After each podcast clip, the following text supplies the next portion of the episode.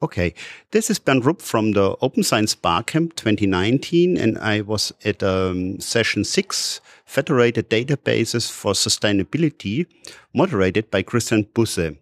Uh, first of all, Christian, what is a federated uh, database?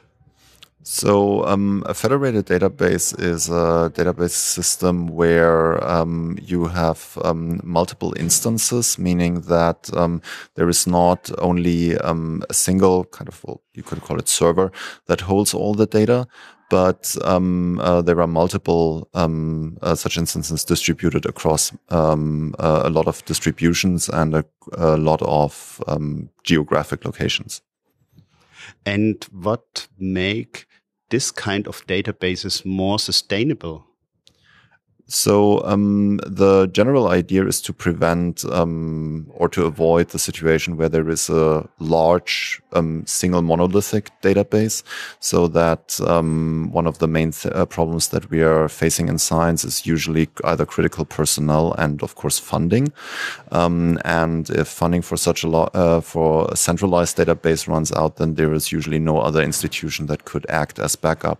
Now, the idea about having a federated database is is that basically every institution that would otherwise submit data to a single um, uh, to, to such a centralized instance hosts their own data and um, uh, therefore um, uh, data sets would not be or the data or the structure as a whole would not be susceptible to uh, funding cuts for example and was, was, what was your idea starting this session at the Open Science Barcamp?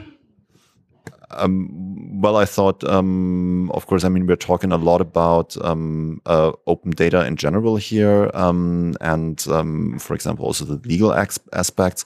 But um, I think, so at least in my domain, which is biology, we we often face the problem: how do we make sure that the data is not only published openly, but that it also stays available for the next, well, let's say, five to ten years.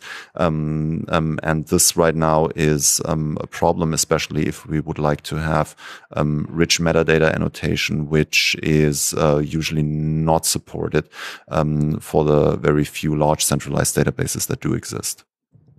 And now during the session, we have a, long discussion about uh, technic technical problems, but also uh, funding. And so, so we, we walk across different, uh, different challenges during this federated um, databases.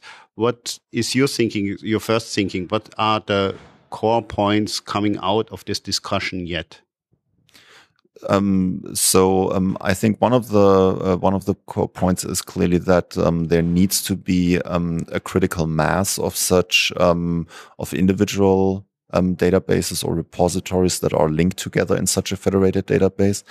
And this, of course, requires, um, right now, from my perspective, that there needs to be a, a whole community, not just a single institution that um, uh, wants to um, start such a project. Um, the um, other thing um, that one clearly has to think about is how to make sure that uh, such a model can be also such uh, also the although the individual um, uh, repositories um, still face uh, problems, might still face problems with funding. The general database structure as such um, should um, or it shouldn't be that critical for the um, general database structure as such.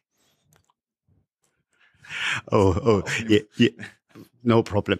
Uh, Oh, thank you for the for this nice uh, short overview on your uh, session, and uh, uh maybe we we can find uh, much more information in the Etherpad later on in the Open Science Barcamp Etherpad. Thank you for the information. Ciao. You're welcome.